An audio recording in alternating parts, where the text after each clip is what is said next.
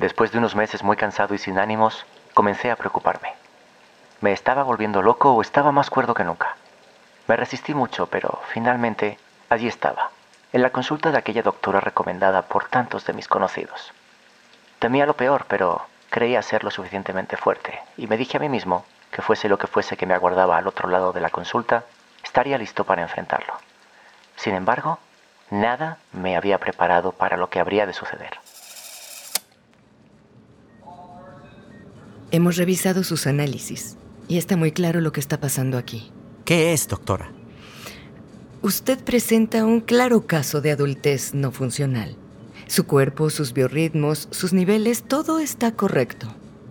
Pero claramente tiene que comenzar a comportarse como un adulto y no como un adolescente 20 años más joven. ¿Adulto, doctora? Así es. ¿Me siento así por ser adulto? Así es. A menudo la adultez llega sin avisar y puede ocasionar episodios de desorientación como los que me comentaba ha sufrido en las últimas semanas. Pero, ¿qué voy a hacer ahora? ¿Dónde puedo encontrar más información? ¿Quién me puede ayudar? La adultez no es aún una enfermedad tipificada por la Organización Mundial de la Salud. Daniel, tienes simplemente que pasar por ella. ¡No!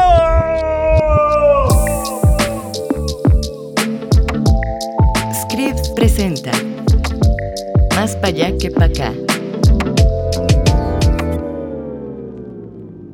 Soy Daniel, Daniel Granata.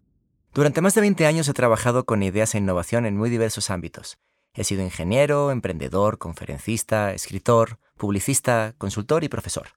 Mi último libro se publicó en 2021 y actualmente trabajo como director de la maestría en negocios, innovación y creatividad en Centro, una universidad de la Ciudad de México. Estoy casado, tengo hijos y un trabajo estable. Todo eso puede sonar como a que tengo todo en la vida bajo control, un adulto responsable y funcional como lo querría mi madre. Y sí, me considero afortunado y privilegiado de mil formas. Sin embargo, desde que puedo recordar, he vivido con el sentimiento de ir un paso más lento que el mundo que habito y últimamente me invade la sospecha de que no soy el único, de que todas y todos en el fondo, por más que aparentemos otra cosa, estamos valiendo madres en algo. Es una sensación que me recuerda a la famosa frase fake it till you make it, tan solo que nos quedamos todos en el fake it y nunca nadie pasa a la siguiente fase. Me he dado cuenta de que la adultez me llegó sin avisar, sin rito de iniciación ni manual. Así que no me quedó más remedio que volverme parte del cliché más grande de la actualidad y empezar un podcast. Después de aquella consulta con la doctora que escucharon en la intro, la cual fue 100% real, por supuesto, me dirigí directamente al estudio a charlar con otras personas adultas a quienes les sucedió lo mismo que a mí. A ver si, entre todos, lo logramos descifrar. Decidí seguir mi primer instinto y me dirigí al área del conocimiento humano que más preguntas se hace, la filosofía. Así que invité a charlar a Fernando Bustos, mi filósofo pop favorito. Fer es autor, columnista del Washington Post y doctor en filosofía. Lo interesante, y la razón por la que lo llamé filósofo pop, es que aborda temas aparentemente muy profundos, pero desde lugares accesibles, aterrizados a la realidad cotidiana, a películas, series y situaciones con las que cualquiera se puede relacionar. Si buscas sus artículos en el Washington Post, puedes entender Euforia, la serie de HBO, como un producto que vende una ilusión de abundancia dirigida a los millennials. Y si te clavas en su canal de TikTok, puedes aprender de la banalización de la espiritualidad explicada a través de Kendall Roy, el personaje de Succession. A mí, personalmente, las ideas de Fernando me salvaron en la pandemia y siempre que lo leo o le doy play a uno de sus vídeos, entiendo un poco mejor el mundo. Así que decidí charlar para ver si entre tantas preguntas que se hace la filosofía, él ha encontrado ya alguna respuesta. Sfer, buenas tardes. ¿Cómo va tu adultez? Hola, hola, Daniel. Pues no sé, no sé cómo va mi adultez. Justamente por eso acepté también tu invitación, porque dije no tengo ni pinches ideas de qué significa eh, ser adulto, aunque me dicen que soy adulto, porque en realidad me siento como un poco dislocado con muchas de estas concepciones. Entonces dije, pues bueno, creo que es un buen motivo como para que hablemos y hagamos preguntas. Decías por ahí que dar un poco de luz sobre esto. Yo no creo que alcance a dar luz ni alumbrar algo, pero creo que por lo menos podemos sacar y dejar bastantes preguntas por ahí. Vaya. No empezamos muy bien, que digamos. Lo que prometía Fer no eran respuestas, sino más preguntas, pero yo seguía confiando en él. Me da la impresión de ser alguien que disfruta mucho lo que hace, así que comencé por preguntarle cómo nació su amor por la filosofía. Desde morrito, desde muy chico, pues obviamente siempre tuve como muchas preguntas fuertes eh, a nivel existencial. Y ya cuando estaba como en la preparatoria, sí tuve ya una crisis como muchísimo más fuerte, profunda, en el que había momentos en el que sí no me sentía del todo como si yo existiera. Ajá, vamos, hoy en día lo conocemos como disociarse o ya en términos como muy eh, pop, como ondearse, ¿no? Pero pues en aquel momento la neta es que no había tantísima información con respecto a todo esto, tampoco había redes, plataformas, entonces pues yo no tenía ni la menor idea de qué era lo que me estaba pasando, simplemente yo estaba como ajeno a la realidad, estaba como en una suerte como pues de limbo, supongo. La mamá de Fer no sabía qué hacer. Lo llevó con psicólogas, especialistas en medicina china y hasta hacerle una limpia con brujos de Catemaco. No, no estoy exagerando.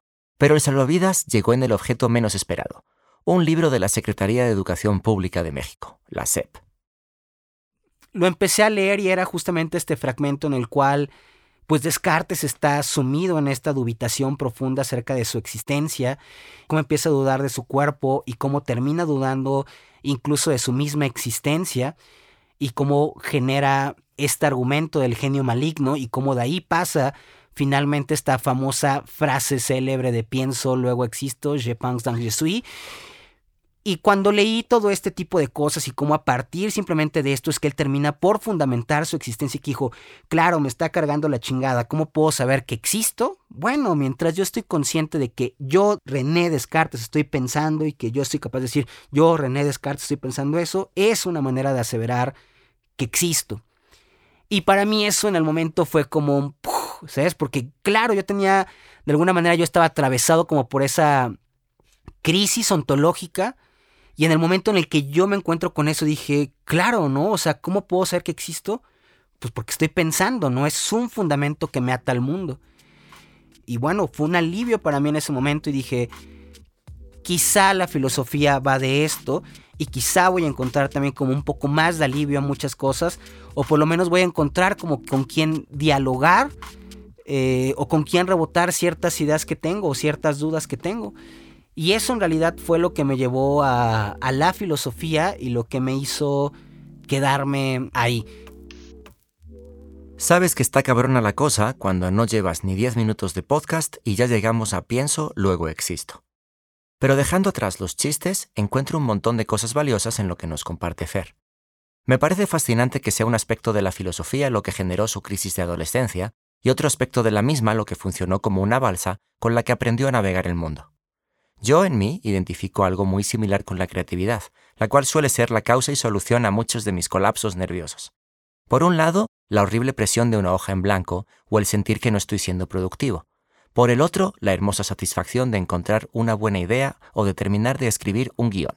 Kryptonita y salvación en la misma frase.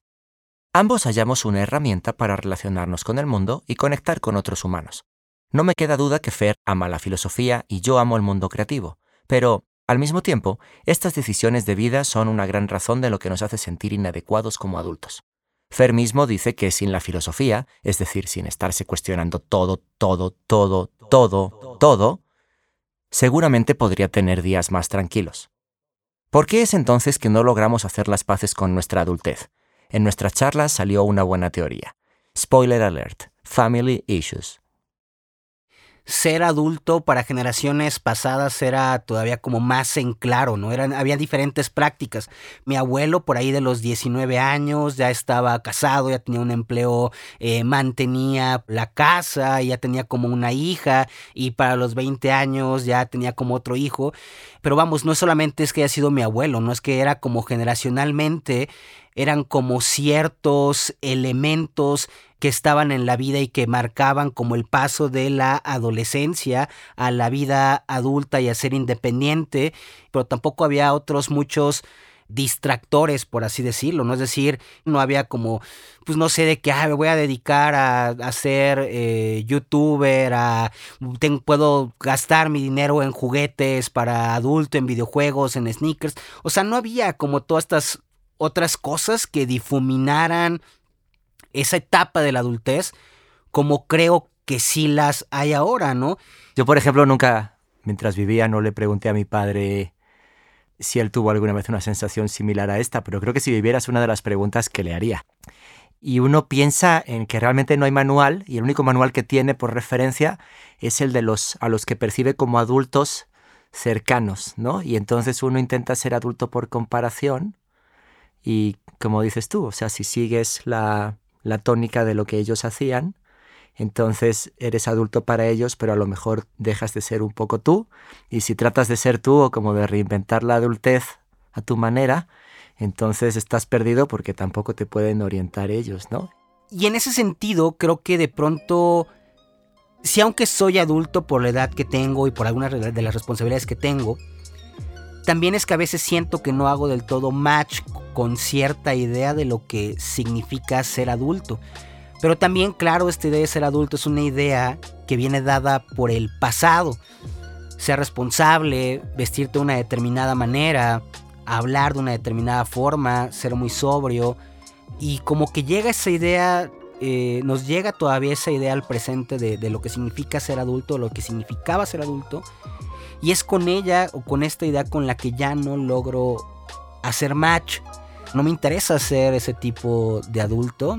Eh, soy un tipo de adulto completamente distinto, ¿no? Que quizá está más atravesado por, no sé, por ganas de querer seguir explorando, por juegos, por diversión, por proyectos personales, por, eh, no sé, cosas así.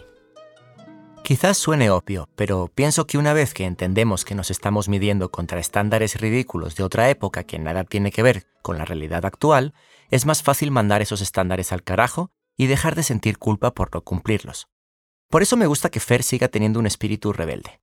Se nos vende mucho la idea de que llegar a la edad adulta conlleva una cierta resignación. Algo así como aceptar que uno ya se volvió, en cierta forma, parte del mundo que una vez quiso cambiar. Yo mismo caigo en esa creencia a veces. Sin embargo, con esta charla me queda claro que aunque ya no tengamos la ingenuidad adolescente de que vamos a tirar el sistema, podemos siempre estar cambiando y cuestionando nuestro enfoque para no caer en la resignación. Para Fer, no se trata tanto de cambiar el mundo, sino de permitirte cambiar con el mundo. De mis más grandes temores es crecer y envejecer para volverte esta persona que es así de conservadora, ¿no? De pronto ya no comprender lo que está sucediendo, ¿me entiendes? Porque creo que justamente lo que les pasa a estas personas es que ya no comprenden, ya no alcanzan a comprender lo que está pasando. Si la adultez de nuestros padres se caracterizó por no lograr conectar con las generaciones de abajo, nosotros podemos cambiar eso, aunque sea solo como pretexto para continuar jugando videojuegos. Por eso me compré justamente como el Xbox, ¿me entiendes? Porque de pronto dije, a ver, hay un chingo de narrativas que se están desarrollando al interior de videojuegos. Yo hago un chingo de crítica de cultura. O sea, si no agarro el pedo y me actualizo, voy a terminar viéndome como un señor ya muy grande que de pronto no entiende cómo suceden las nuevas narrativas y cómo, y cómo acontecen al interior de un videojuego, porque no tengo la experiencia, ¿no? Yo recuerdo que hay una, cita, una cita de un autor que me gusta mucho, que es Douglas Adams, que es el autor de, de esta obra tan famosa, La Guía del Autoestopista Galáctico, eh, The Hitchhiker's Guide to the Galaxy se llama. Pero bueno, él decía que después de escribir mucho tiempo ciencia ficción, se dio cuenta de que en su opinión había tres normas que regulaban nuestra vinculación con lo nuevo, con la tecnología. Entonces decía que todo lo que existe cuando naces es perfectamente normal, es parte del orden natural de las cosas. Todo lo que se inventa de los 15 a tus 35 años te parece fascinante y probablemente puedas desarrollar una carrera en ello. Y luego dice que todo lo que se inventa después de tus 35 años, y ves que hay, hay muchos estudios de estos de que a partir de determinada edad uno ya repite la música que escucha, ya no escucha cosas nuevas.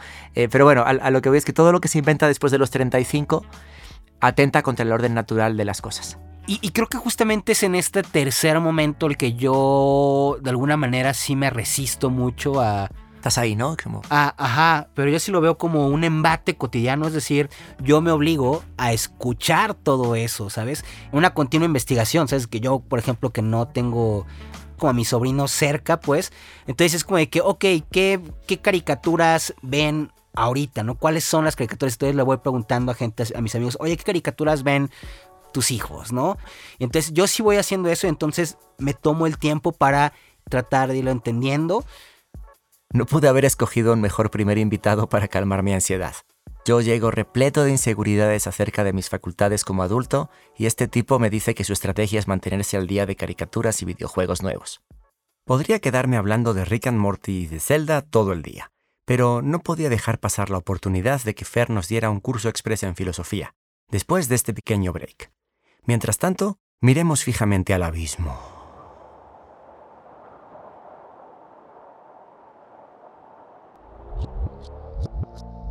Estás escuchando Más pa' allá que pa' acá con Daniel Granata, presentado por Script. Por solo 149 pesos mexicanos, Script te da acceso a millones de libros, audiolibros, podcast, documentos y más. Prueba la experiencia sin costo durante los primeros 30 días en script.com. Bienvenidos de vuelta. Seguimos en esta charla que tuve con el filósofo Fernando Bustos y para adentrarnos un poco más en su área de expertise, le pedí a Fer que nos cuente cómo han abordado el tema de la crisis existencial distintos pensadores en la historia. Pero la filosofía más clásica, ¿no? En, en, algún punto, según se va enunciando por primera vez la relación del hombre consigo mismo, con la naturaleza, con los otros, asumo que tiene como muchas instancias de estas en las que el autor trata de expresar lo abrumado que está ante una situación concreta, que no es la adultez en específico, sino más bien con problemas de la adultez. ¿Qué filósofos clásicos has sentido, aparte de Descartes, con esta especie de, de abrumamiento existencial? Uy, eh, quiero creer que, por ejemplo, Platón sí estaba por ahí un poquillo atravesado por el pedo, ¿sabes? O sea, como por el hecho de decir, hey, es que esto no es la realidad, ¿sabes? Estaba preocupado por demostrar que estaba como el, topus uranus ahí, que había un mundo habitado por las ideas. Y quería demostrar eso, había, y estuvo comprometidísimo a hacerlo y por eso escribió tanto. Entonces, yo en él, por ejemplo, sí leo como un poco esta, esta crisis, pues, digamos, en términos afectivos.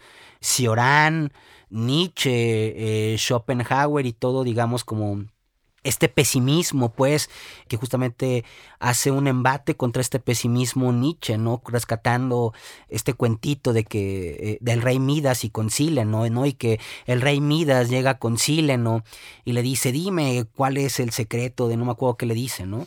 Y que Sileno le dice, mísera estirpe humana, ¿no? ¿Para qué quieres que te diga lo que esto, ¿no? Lo mejor para ti eh, sería no haber nacido o en el peor de sus defectos morir pronto, ¿no? es pinche pesimismo terrible frente al cual trata de pararse eh, Nietzsche, ¿no? Entonces, pues bueno, ellos son, digamos, como algunos, por decir, por decir pocos. Seguro que Fer me regañaría por decir esto, pero me reconforta pensar que Platón haya escrito los diálogos a raíz de sentirse abrumado por las colegiaturas de sus hijos, o que Nietzsche haya pensado el concepto del eterno retorno tras un mal día de pagar impuestos. A lo que voy es que no estamos solos en esto.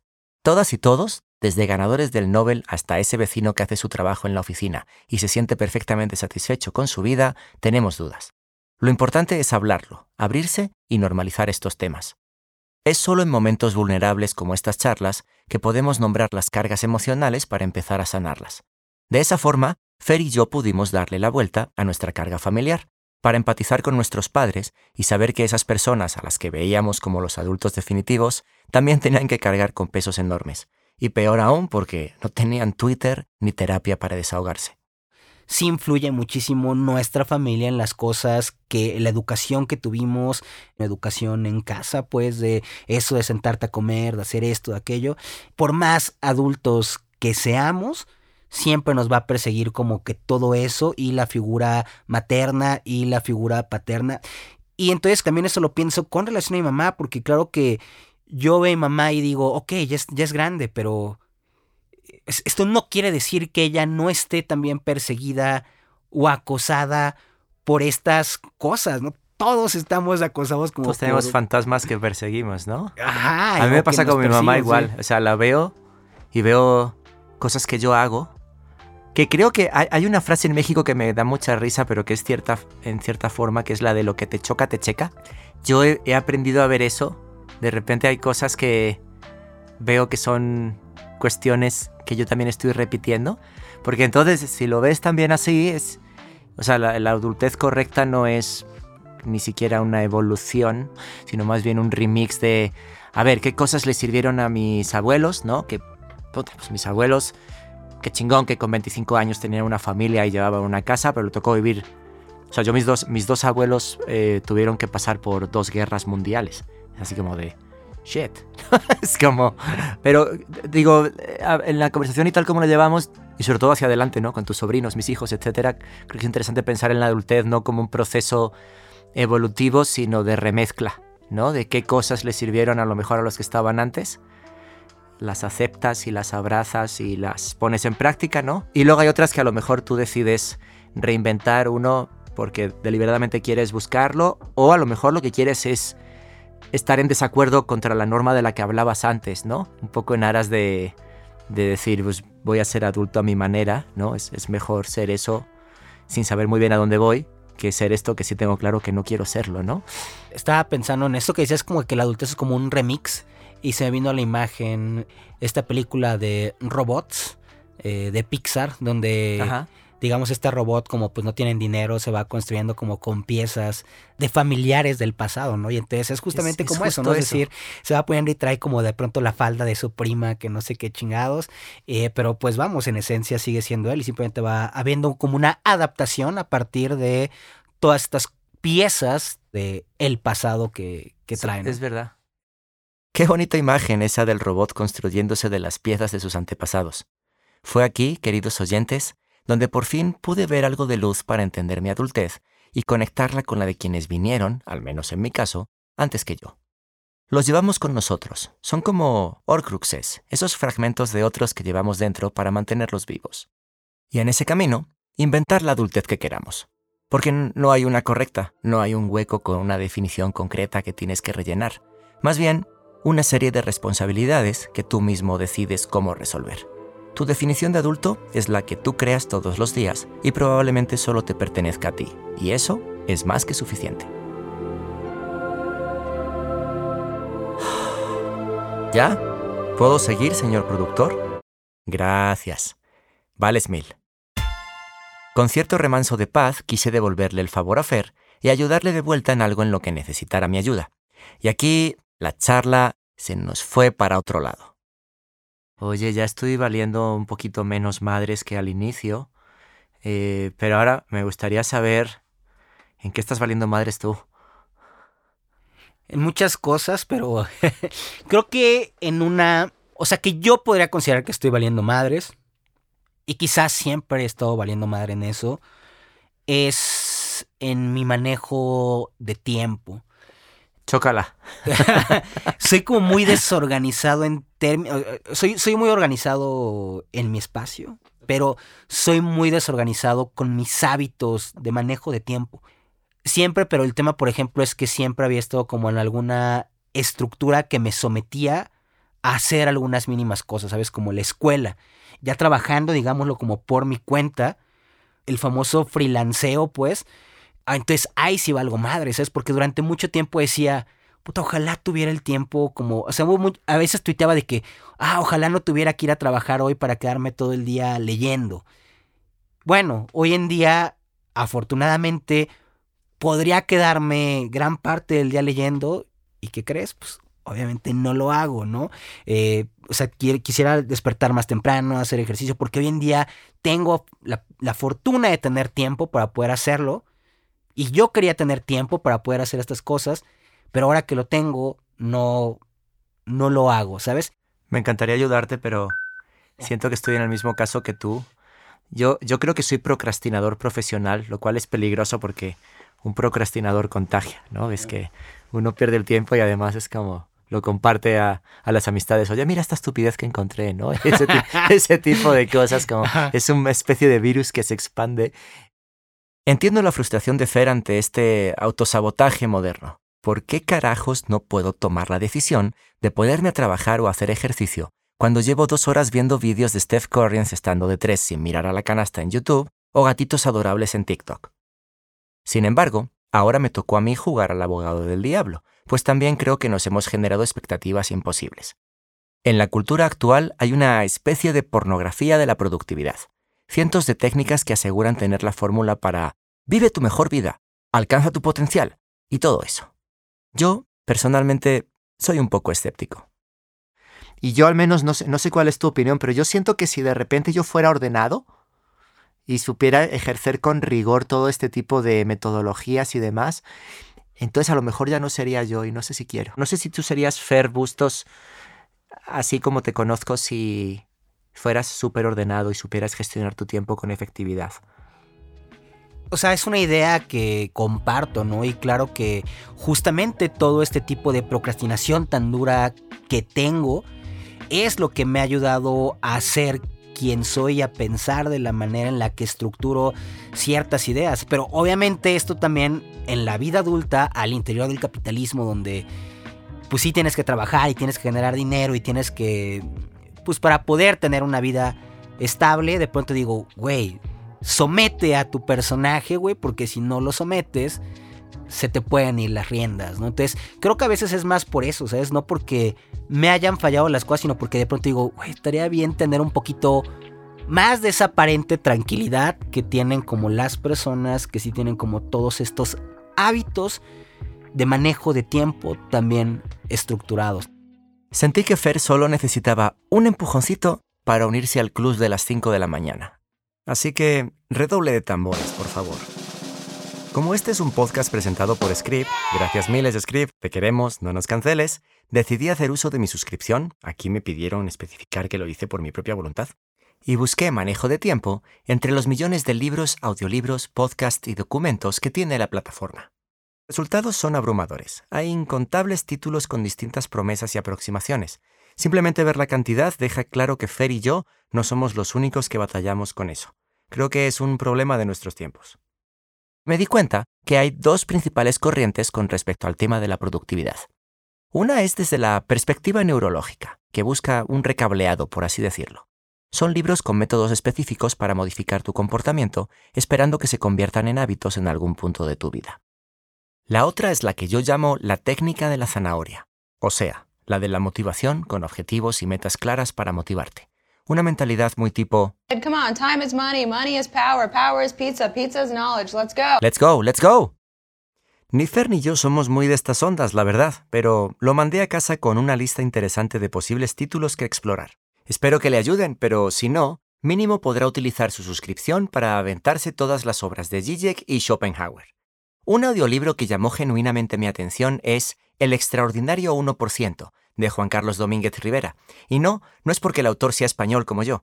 Domínguez trabaja con atletas de alto rendimiento como el equipo de Rayados de Monterrey y utiliza la psicología del deporte para abordar la consecución de metas y el manejo del tiempo.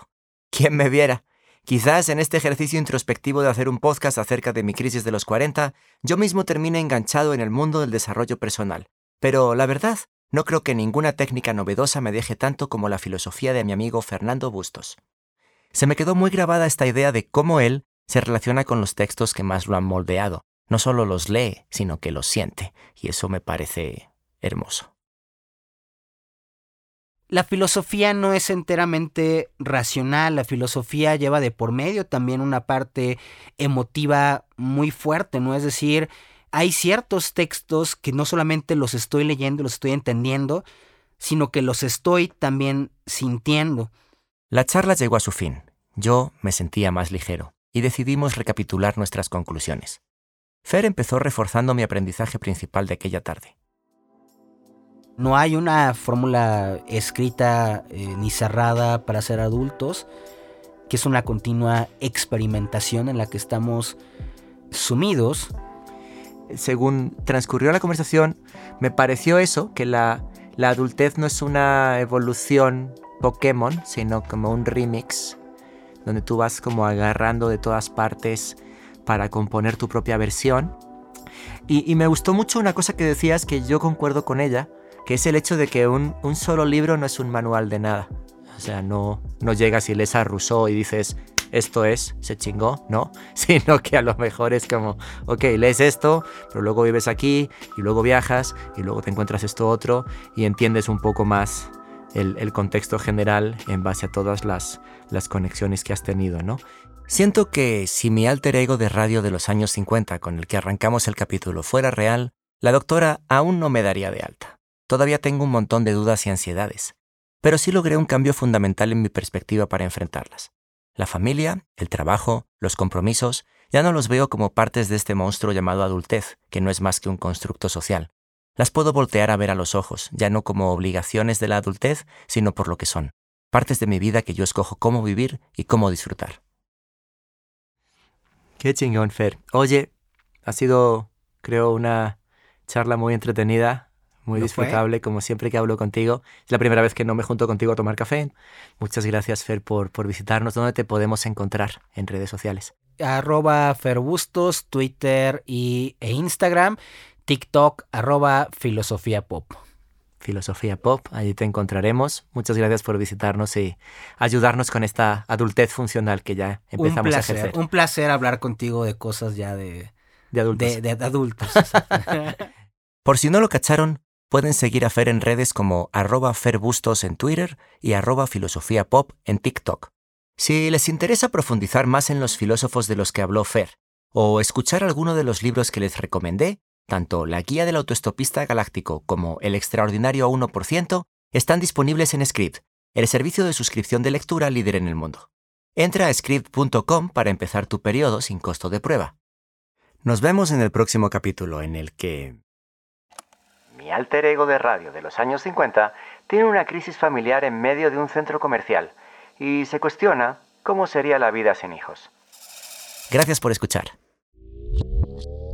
Script presentó Más pa' allá que pa' acá, conducido por Daniel Granata, escrito por Daniel Granata y Diego Morales, producido por Iyali García y Santiago Parra en Pedro y el Lobo Studios en la Ciudad de México.